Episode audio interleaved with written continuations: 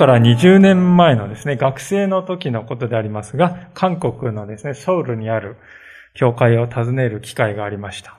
まあ以前もこの話はお話ししたかと思うんですけれども、この教会にですね、行った経験が牧師の道を志す一つの理由になったですね。まあそういう思い出深い教会なんですけれども、まあ私はしかし韓国語はですね、全くできないんですね。そこで、この教会はですね、日本に留学したことのある人とかですね、あるいは日本で生まれた韓国人の方、そういう方をですね、通訳としてこう、つけてくださって、ずっとですね、四五日ずっと一緒に行動をするようにしてくれたんですね。で、この方々はもう完璧な日本語をですね、えー、使っておりまして、えー、聖書のお話などもですね、よくわかってですね、まあそういうわけで初めてこの時韓国を訪問したんですが、素晴らしい体験として幕を閉じた、良い思い出であります。でこのようにですね、言葉の違う人同士がコミュニケーションするためには、間に通訳がですね、どうしても必要ですね。通訳が間にこう、入ってくれるので、正しくやり取りができるのであります。で、神様と人間のコミュニケーションということを考えたときにも、まさにこの間に入る通訳のような、そういう間に入る人が必要ですね。それがイスラエルにおいては、祭司と呼ばれる人なんです。祭司というのは人間の中からもちろん選ばれますね。しかし、人間の中から選ばれるんだけれども、神様にこうね、民を代表して近づいていくわけですから、神様に近いあり方に少しも近くなる、近づく必要があるわけですよね。特に神様という方は、罪が一つもない、絶対的に聖なるお方ですよね。でそのお方に近づいていくわけですから、聖なるお方に近づいていくわけですから、その祭司という人にはとても厳密な清めが必要だということは、まあすぐに想像がつくのではないかと思いますね。前回私たちはですね、この祭司が着るですね、洋服、装束についてですね、かなり細かく書いてあるということを見たわけであります。非常に細かい指示をですね、神様はしておられましたね。それはね、すべてこう聖なる神様に近づくための準備であります。神と人の間に立って通訳のような取りなしの働きをするために必要な備えなんですね。で、今日の箇所は、そのようにしてですね、えー、装束の準備が終わった祭司がいよいよ実際に祭司として任命されるというそういう場面が記されております。でそこで大事なことはですね、この祭司を、ね、人間の中から代表して聖なる神様の前に出る。それにふさわしい、こう、清めをする。ということですね。じゃあ、どうやってその清めは行われたのか。またその清めですね、指示というのは、神様の指示というのはどういうことを私たちが教えているんでしょうか。今日は皆さんとご一緒に聖書から教えられていきたいということは、そのことであるわけであります。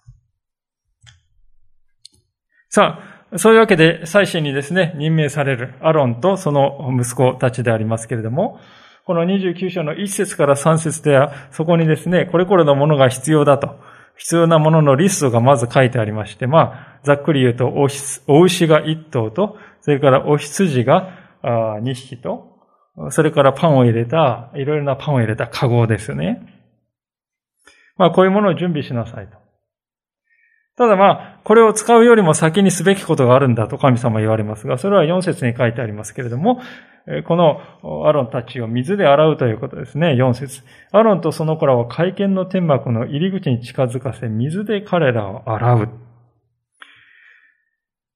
彼らを神様に近づくものにするですね、第一の段階は水でこうよく洗って、まあ、モーセが洗ったんでしょうね、おそらく。自分で自分のお風呂に入って自分で洗うというよりも、あなたが洗えっていうふうにね、彼らを洗えってこうモーセに命じられているわけですから、モーセがこう洗ったんではないかと思いますね。とにかく水で洗って外側の汚れをきれいにするということですよね。でこの水で洗うというね、意識が今の時代では洗礼、を思い起こさせるものですよね。体も心も清められて新しくされたその印、それが洗礼であります。で、その原型というのはですね、この祭司の体を水で洗うという儀式にあるわけですね。さあ、そうやってですね、水で洗った後に、装束を着て、その後にすることは、頭に油を注ぐことだと神様言われますね。7節です。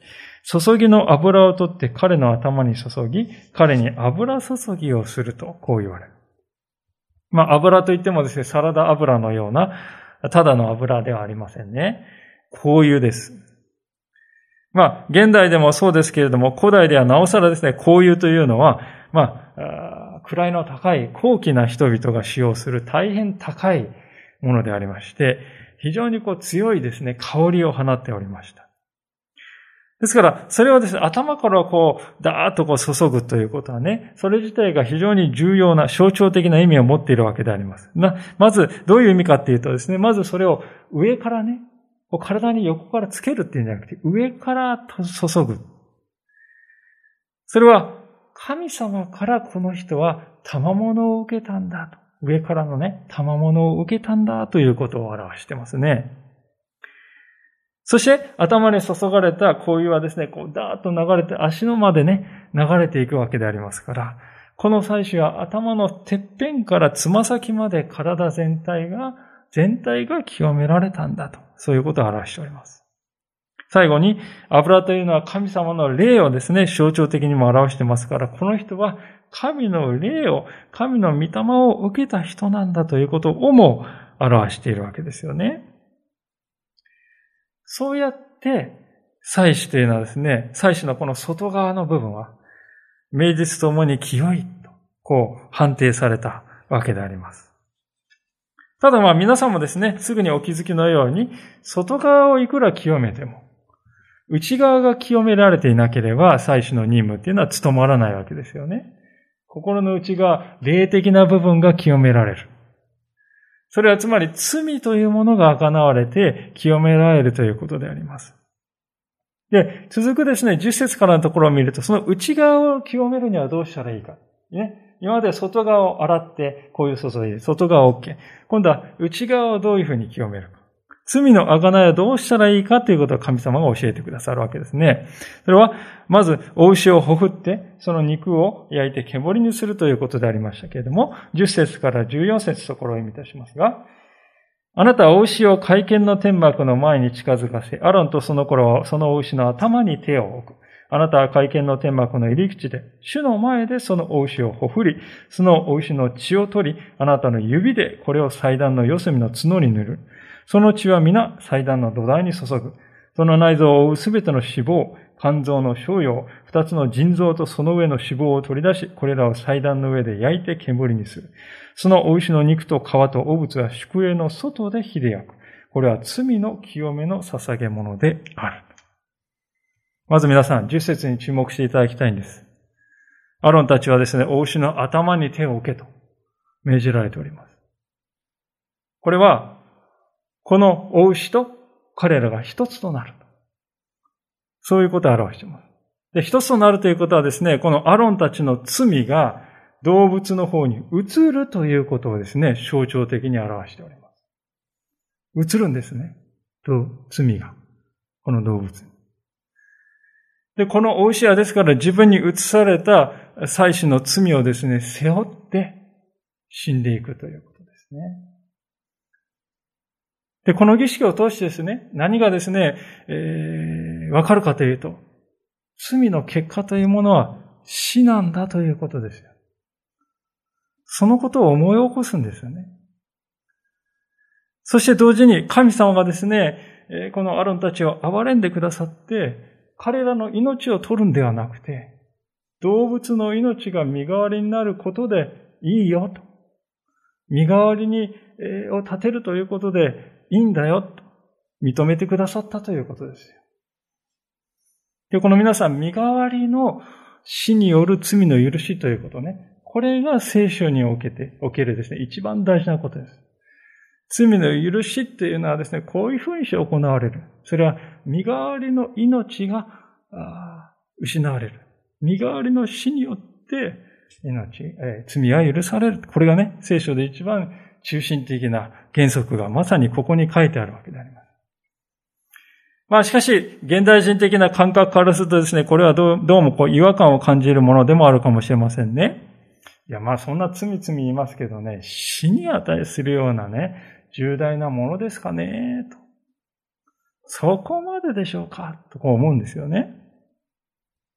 確かに、えー、私たちはですね、こう、違法行為、ね、とんでもない違法行為とか、凶悪な犯罪をした。いや、私はそういうことやってないですよ。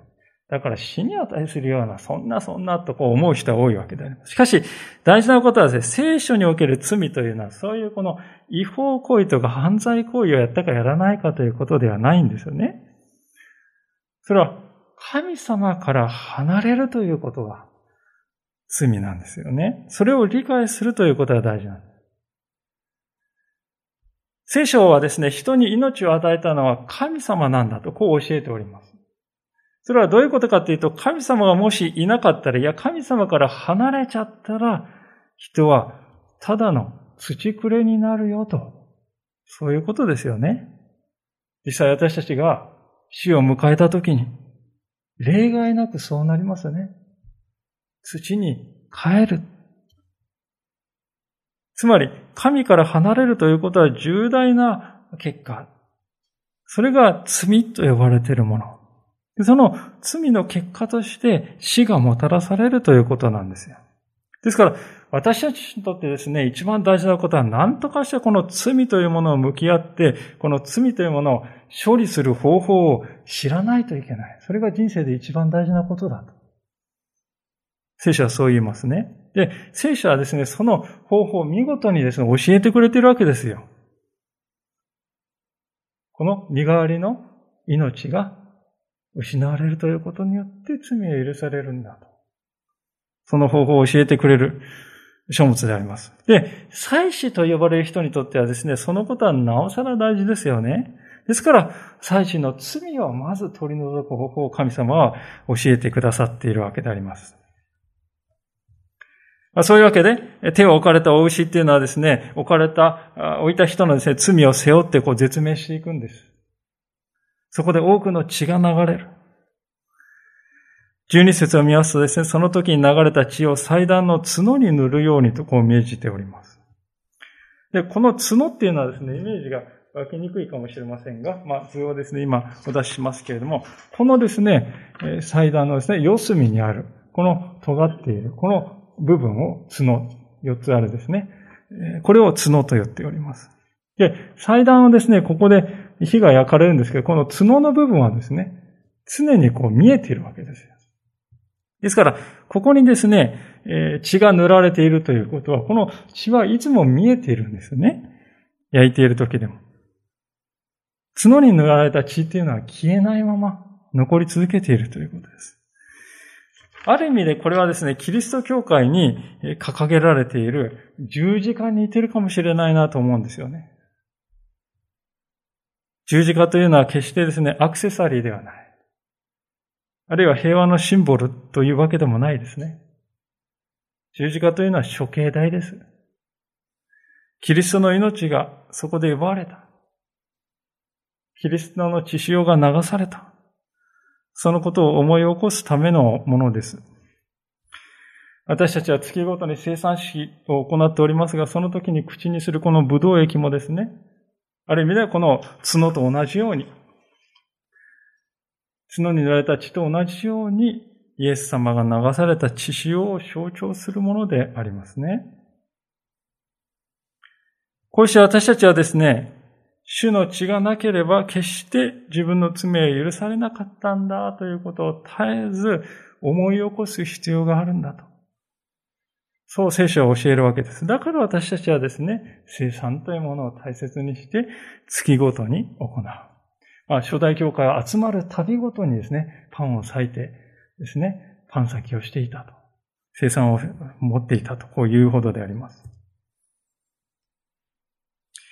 まあ、ところで、ほふられたお牛の肉ですけれども、その後祭壇の上で火で焼くということは命じられるわけですが、ここで興味深いのは全てを焼くわけではないんだということです。13節を見ると、肝臓とか腎臓とかね、ごく一部だけであるということはわかるわけです。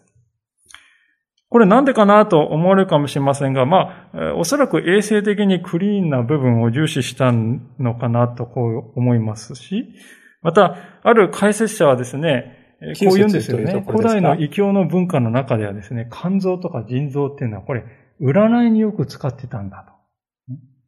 言うんです。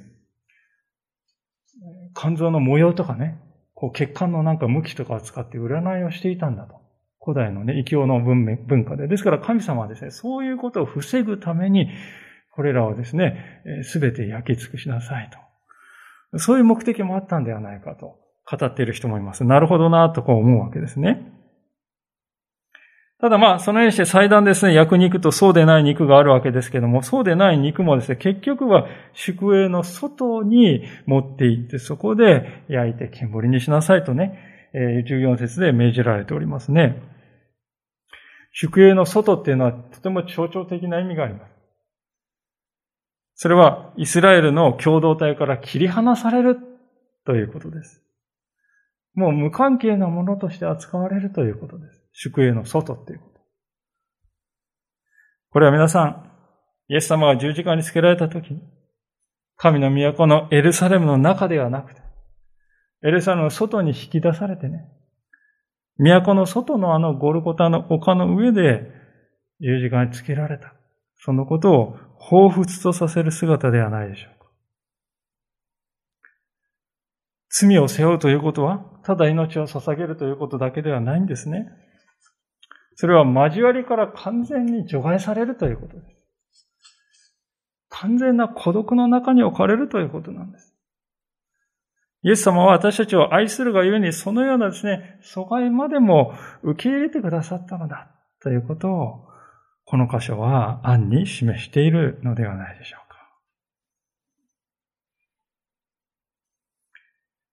そして、もう一つ大事なことがありますけれども、この罪のためのですね、捧げ物はすべてですね、焼かれて煙になったということです。先ほどお牛の上に手を置く。そうすると置いた人の罪がね、その動物に移される。そういうことを表しているんですよと言いましたよ。でその移されたお牛がすべてね、煙になったと。それはですね、どういうことかっていうと、もうその移された罪はすべて取り除かれたんだと。なくなったんだと。焼き尽くすっていうことはですからね、罪を焼き尽くしたっていうことでもあるんですよ。そういうですね、本当に象徴的な意味がある。何もかもなくなって煙になったのを見るとき、ああ、私の罪も神様の手によって焼き尽くされたんだと。見てわかるということなんですよね。で、このことを理解するときにですね、人に一体どういう変化が起きるのかと。ある解説者がですね、一人の人のこんなストーリーを紹介しておられましたので、ちょっと長いんですけれども、お聞きいただければと思うんですが、こういうお話であります。イエス・キリストの身代わりの技によって許しを受けた人の一人に、イギリスはケンブリッジにある聖トリニティ教会の偉大な説教者であるチャールズ・シメオンという人がいる。シメオンは大学に入った時まだクリスチャンではなかった。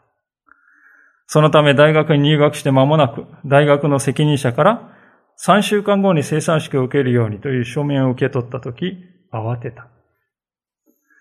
助けを求めてシメオンは、シメオンは人間の全義務というキリスト教の本を買った。それを読みながら彼は神に慈悲を叫び求めた。やがて、シメオンは最初の希望を感じ始めた。感じ始めた。その時のことを彼はこう述べている。それは、神の憐れみに基づくはっきりしない類の希望だった。しかし、受難州にウィルソン司教の主の晩餐を読んでいると、こんな表現に出会った。ユダヤ人は自分の罪を捧げ物の頭に移したとき、何をしたのか知っていた。私の心の中に、え？私の罪を全部他の人に移していいのだろうか？という思いがよぎった。神は私のために供え物を用意され、その頭に私の罪を乗せてくださるのだろうか？それなら、神がお望みなら、私はもう一時も自分の魂に罪を背負うことはないだろう。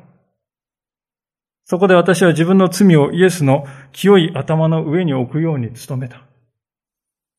水曜日には慈悲の希望を持ち始め、木曜日にはその希望が増し、金曜日と土曜日にはより強くなり、日曜日の朝、イースターの日ですね。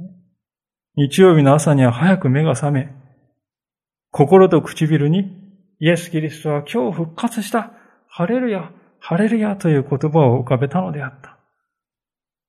その時から私の魂には平安が豊かに流れ込み、私は祝福された救い主を通して、神と最も甘い交わりをすることができたのである。チャールズ・シモンが受けた慈悲、すなわち許し、平安、喜び、そして神へのアクセスは、救いのためにイエス・キリストを信頼するすべての人にもたらされるのである。皆さん、イエス・キリストが私たちにしてくださったことはまさにこういうことであります。私たちイエス様の清い頭の上に手を置いて、自分のすべての罪をイエス様に移したんです。そしてイエス様は私たちの罪の一切合切を一つ残らず引き受けて、あの十字架の上でご自分の身を捧げてくださった。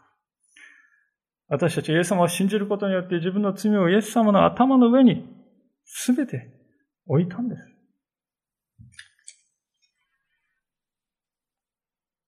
イエス様はまさにここに書いてある罪のための捧げ物としてご自分を捧げてくださったんですよね。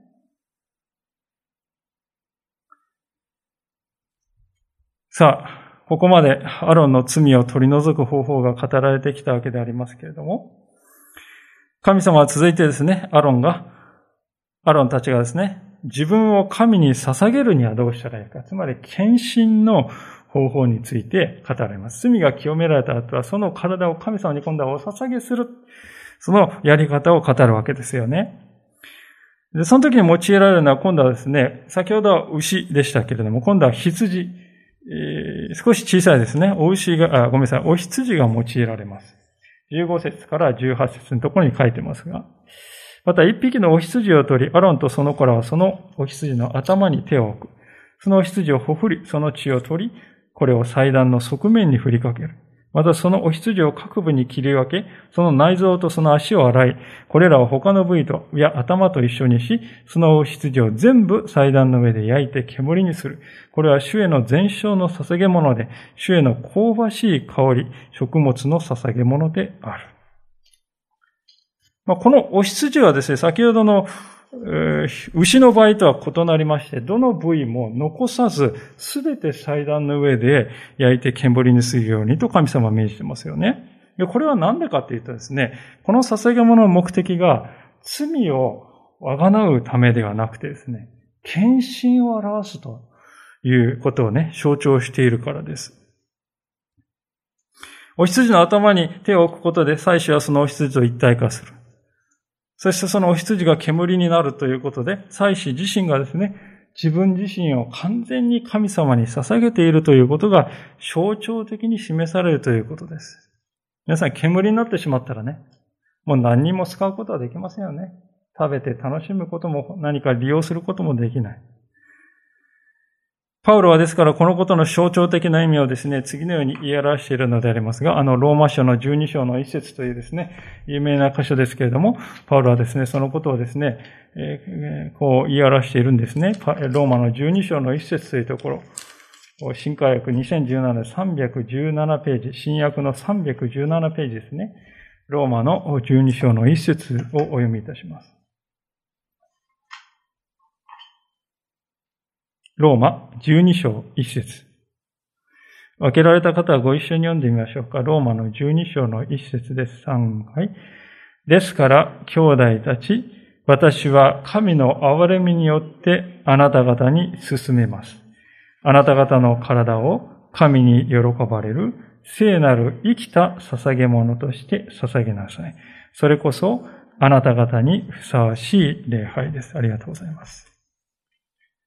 あなた方の体を捧げなさい。生きた捧げ物として。これは神様にね、自分という存在そのものをお捧げするということです。羊を煙にするということはですね、そのことを象徴的に示しているわけであります。でこのことはですね、神様に何かをですね、捧げるということにおける大大事な原則を私たちに教えてくれているのではないでしょうか。煙にする。つまり神様に捧げるということの本質はね、自分の自由にできる権利を放棄するということです。つまり、紐付きにはしないということなんですね。使徒の働きの五章にですね、登場するアナニアとサピラという夫婦のですね、事件というのはその教訓を私たちに教えてくれているのではないでしょうか。この二人はですね、自分の持っている土地を売り払いました。で、その売り払った代金をですね、献金しようとして持ってきた。それ自体とても立派なことですよね。なかなかできることではない。しかし彼らは一部を自分用に残しておいて残りを経験した。しかしそれでいながら私は全部を神様にお捧げしたんですと。そういうふりをしたわけであります。その双心が、後に問われることになったわけですけれども、これは教訓でありますね。神様に捧げたものというのは神様のものです。それは煙になったものとして受け止めなくてはならない。私がこれを捧げたんだというような自負心をもし残しているのならば、それは煙にしたとは言えないのではないか。そう聖書は教えているのではないでしょうか。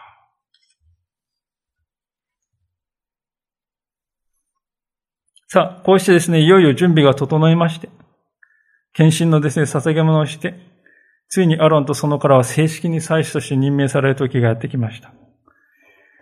その方法はですね、2頭あったですね、お羊のうち、もう1頭の方をですね、ほふって、そしてカゴに入ったパンと一緒に祭壇の前で揺り動かしてから煙にして捧げるということです。でその時にですね、20節にあるように、アロンの右の耳たぶと、右手の親指と、右足の親指にですね、血が塗られるというですね、えことが書いてありますが、これは耳でですね、神様の言葉をよく聞いて、手で神様に命じられたことをよく行って、そして足で神様が命じられたところに行くということをですね、象徴的に表すものだと思いますね。で、まあ、右側だけっていうのはですね、左側どうでもいいんだって話じゃなくて、右側で体全体を代表させたということでしょうね。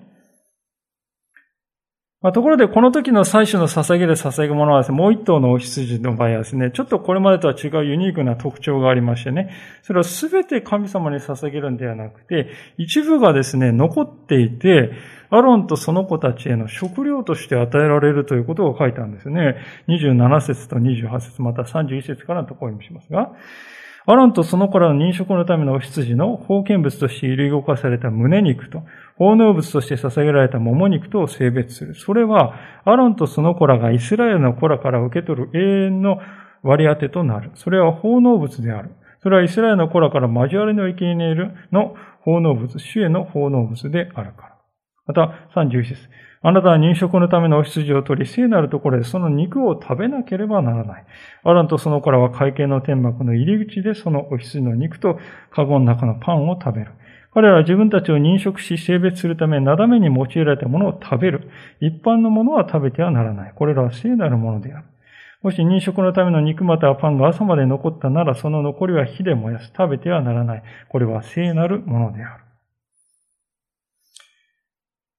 興味深いことはですね、神様に捧げる前に取り分けるんじゃないということですね。神様に捧げる前にこれ神様用、これはアロンさん用っていうね、そうやって分けていくんじゃないんですよ。まず神様に全部捧げて、揺り動かしてから、その後で一部分がアロンにですね、分け与えられるというふうになっています。つまり、すべては神様のものなんだということです。祭司はその神様のものから一部を受け取るようにと言われているんですね。これは私たちの本来の生き方をですね、具現化したものとも言えるでしょうね。この世のすべてのものはですね、神様のものなんです、もともと。私たちはその神様のものから一部を受け取ってそれで生きております。祭司も同じだということです。まず主にすべてが捧げられる。その中から一部を受け取ってそれで生きていく。まあ現代ではこれはですね、教会に集う私たちはまず神様に捧げる。そしてその中の一部を教職者が受け取って、それで日々の糧を得る。まあ、そういうあり方になってですね、実践されているんですけども、その起源というのはですね、まさにここに書いてあることにあったわけですよね。すべては神様のもの。神様にお捧げする。ということですね。まあそういうわけで、指示された認職式は7日間にわたって続けられて、アランとその子らは正式に祭司になったわけであります。で、祭司になるとですね、初仕事が待っております。初仕事、こういうことやんです。それで、これはずっとずっと行い続ける一番基本的な、中心的な仕事だよっていうことを神様はまず言われるんですね。それが今日の38節からのところに書いてあることですが、祭壇の上に捧げるべきものは次の通りである。毎日絶やすことなく、一切のオスの子羊2匹。朝一匹のオスの子羊を捧げ、夕暮れにもう一匹のメスの子羊、あ、ごめんなさい、オスの子羊を捧げる。一匹のオスの子羊には上質のオリーブ4分の1品を混ぜた最良の小麦粉10分の1エパと、また注ぎの捧げ物としてブドウ酒4分の1品が備えられる。もう一匹のオスの子羊は夕暮れに捧げなければならない。これには朝の穀物の捧げ物や注ぎの捧げ物を同じく添えて注げな、捧げなければならない。それは香ばしい香りのためであり、主への食物の捧げ物である。これは主の前、会見の天幕の入り口でのあなた方のいよいよにわたるジョークの全焼の捧げ物である。ジョークのと書いてあるように常に捧げる。毎日朝と夕にですね、捧げなさい。これ絶やしてはいけない。必ず毎日続けるべきことだ。まあちょっと余談になりますけど、イエス様がね、ベテレヘムでお生まれになった時、羊飼いが予番をしていたと書いてます。その羊飼いは何をしていたかというと、おそらく神殿でね、捧げられるこの子羊を育てる役割をしていたのではないだろうかと。そういうですね、役割をしていたんではないかと。こう推測、推測する学者もおります。まあ、とにかく、朝というに子羊が一頭ずつですね、絶えることなく捧げなさいと、ね。これが採取の一番中心的な仕事なんだと。これは動物の生贄っていうのはですね、不十分な面がある。一度きりで終わらない。絶えず繰り返し捧げる必要がある。私たち人間の側も一度清められてもですね、しばらくするとまた新たに罪を犯している。ですから繰り返し繰り返し罪の贖いがですね、絶えることなく人が生きている限り必要なんだと。ですから人間の罪の、あ、ごめんなさい、人間の生きるっていうことは、神様の前で自分の罪を生涯にわたって贖われ続けていく必要がある。そのことを示しているわけですよね。実際ですね、この会見の天幕、ね、20メートル四方ぐらいの天幕があって、その周りにですね、イスラエルの民はですね、自分のテントを張って暮らしておりました。で、見えるんですよね。朝と晩にこう煙が上がって。そして肉を焼く匂いがですね、漂っていく。その匂いを嗅ぎながら日々彼らは過ごしているんです。それはですね、ああ、自分たちは神様の贖いなしには生きられない罪に満ちた存在なんだなということを思い出させるものでしたね。そのために、小さい子羊が2頭毎日毎日欠かさず犠牲にされている。そのことを知るとなおさらですね、彼らは自分自身のあり方っていうのをですね、思うわけですよ。皆さん、これはですね、必然的にイエス・キリストという方を思い起こさせるものではないでしょうか。あのバプテスマのヨハネがですね、イエス・キリストのことを何と言ったでしょうか。ヨハネの福音書の1章29節というところをですね、開けていただけますと、ヨハネがですね、イエス様のことをこう言っている場面がですね、あります。ヨハネ1章29節新約の176ページです。新化訳2017で176ページになります。ヨハネ1章29節をお読みいたします。その翌日、翌日、ヨハネは自分の方にイエスが来られるのを見ていった。見よ、世の罪を取り除く神の子羊。このヨハネですね、なんと、次の日も同じことをですね、繰り返して言っているわけですよね。それが35節ですけれども、その翌日、ヨハネは再び二人の弟子と共に立っていた。そしてイエスが歩いて行かれるのを見て、見よ、神の子羊と言った。二人の弟子は彼がそういうのを聞いてイエスについていった。このついていったうちの一人はアンデレでありまして、これが、そのアンデレがペテロをね、イエス様に引き合わせるわけですけれどもね。まあ、ここにありますように、人たちは初めからですね、イエスが神の子羊であるということを聞いて理解した上で、イエス様についていったんです。で、この神の子羊という謎めいた言い方っていうのは、まさに今日の箇所で命じられている神殿で朝と夕に捧げられているあの小さい子羊のことですよ。それは分かってるわけです。神の子羊って言ったらもう決まってるあの神殿で捧げられたあれのことだ。分かるんです。ユダヤ人なの。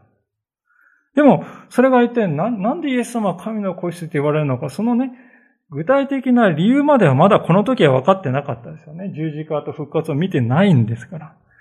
でも、世の罪を取り除く神の子羊だ、あの方は、と。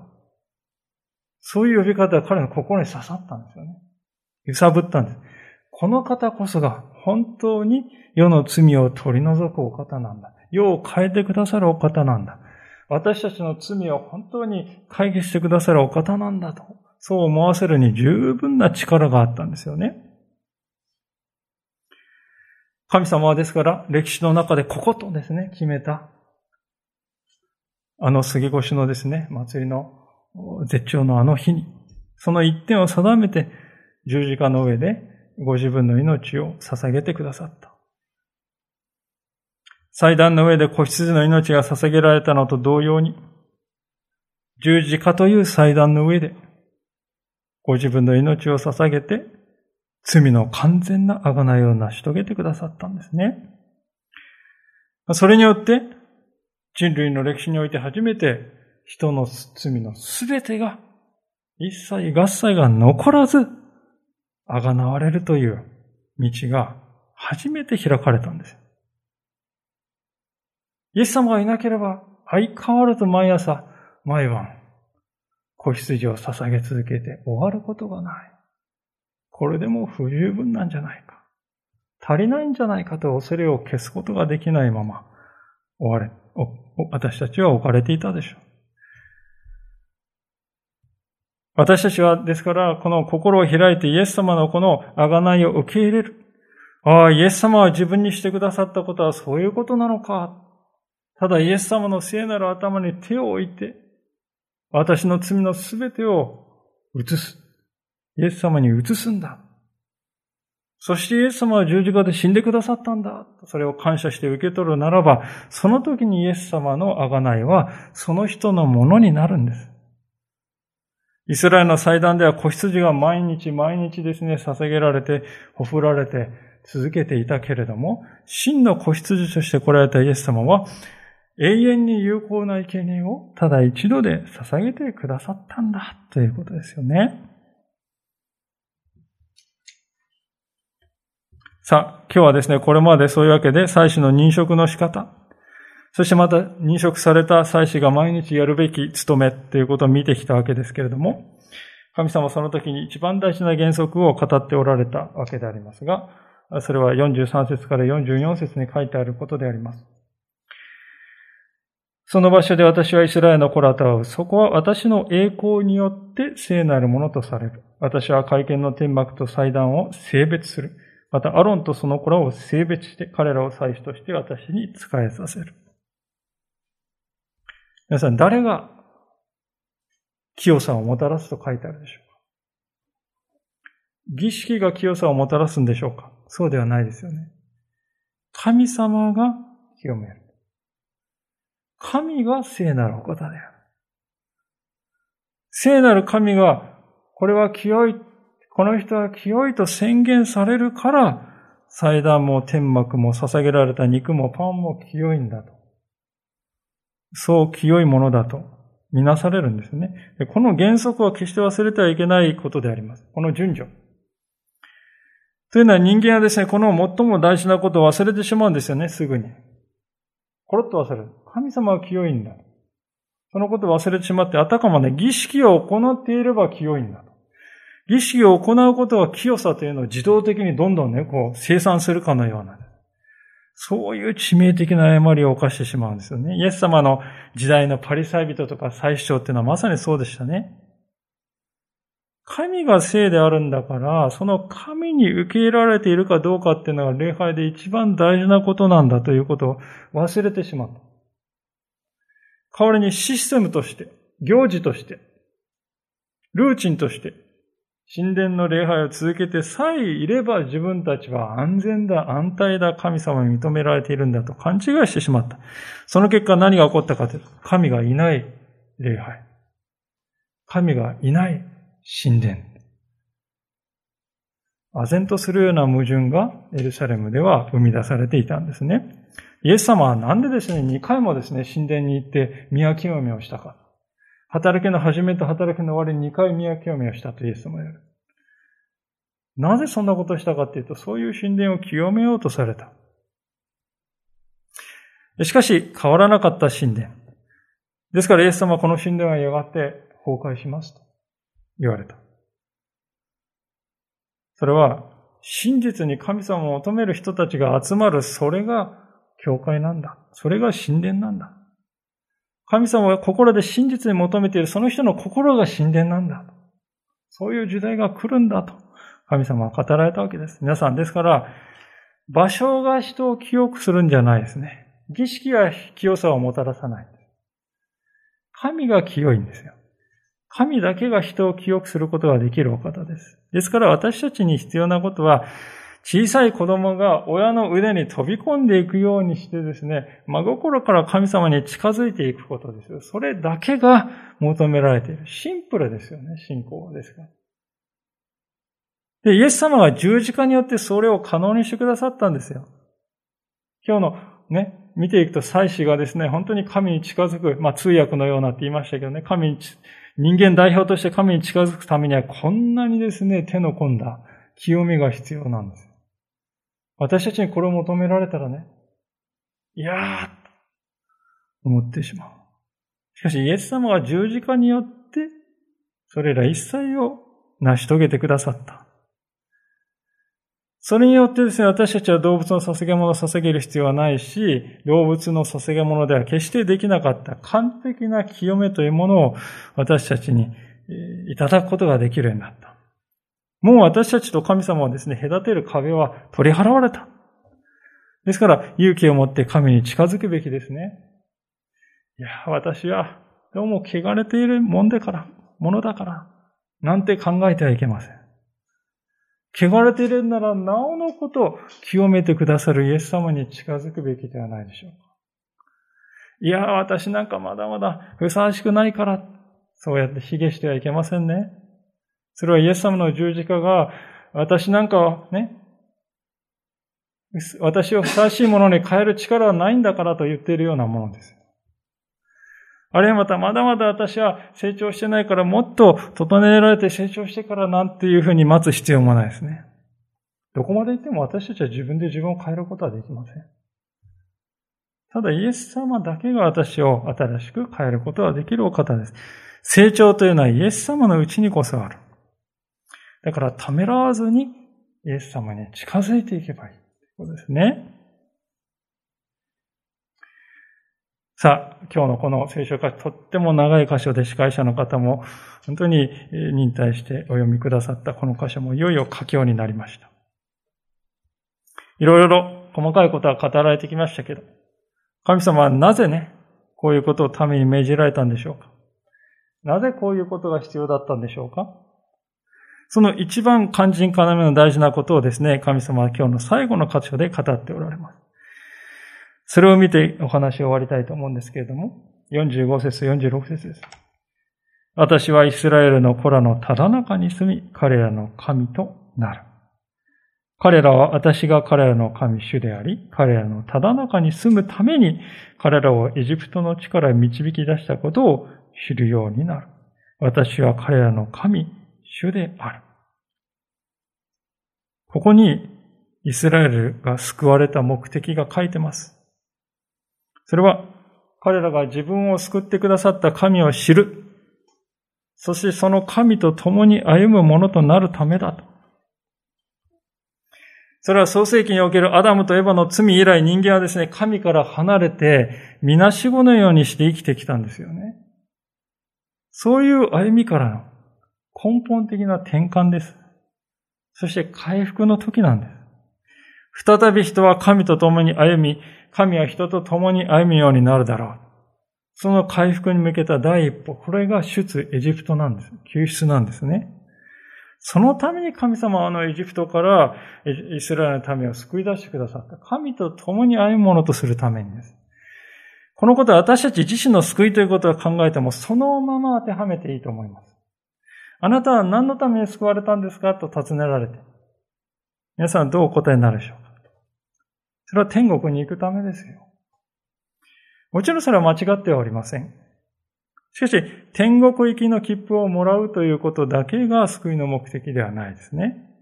それは考えてみてください。イスラエルの民がエジプトから救われたのは、カナの地に行くためだ。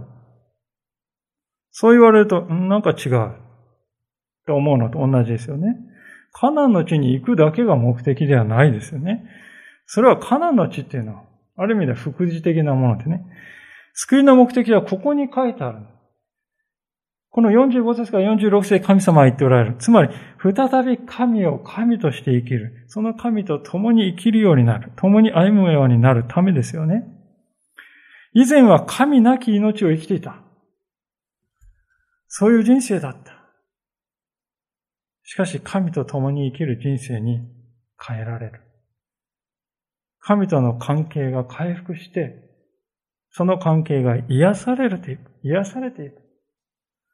それが私たちが救われた目的なんだということです。その意味で45節から46節の神様の言葉っていうのはね、一つの頂点だと思うんですね。何のために私はあなたを救ったと思うかこのためだ。このことを忘れないようにしなさいと神様はおっしゃるんですね。いかがでしょうか？皆さんは何のために救われたのでしょうか？今日の御言葉が語っていることを噛み締めたいと思います。そして私たちを救ってくださった真の大祭司であるイエス様の姿。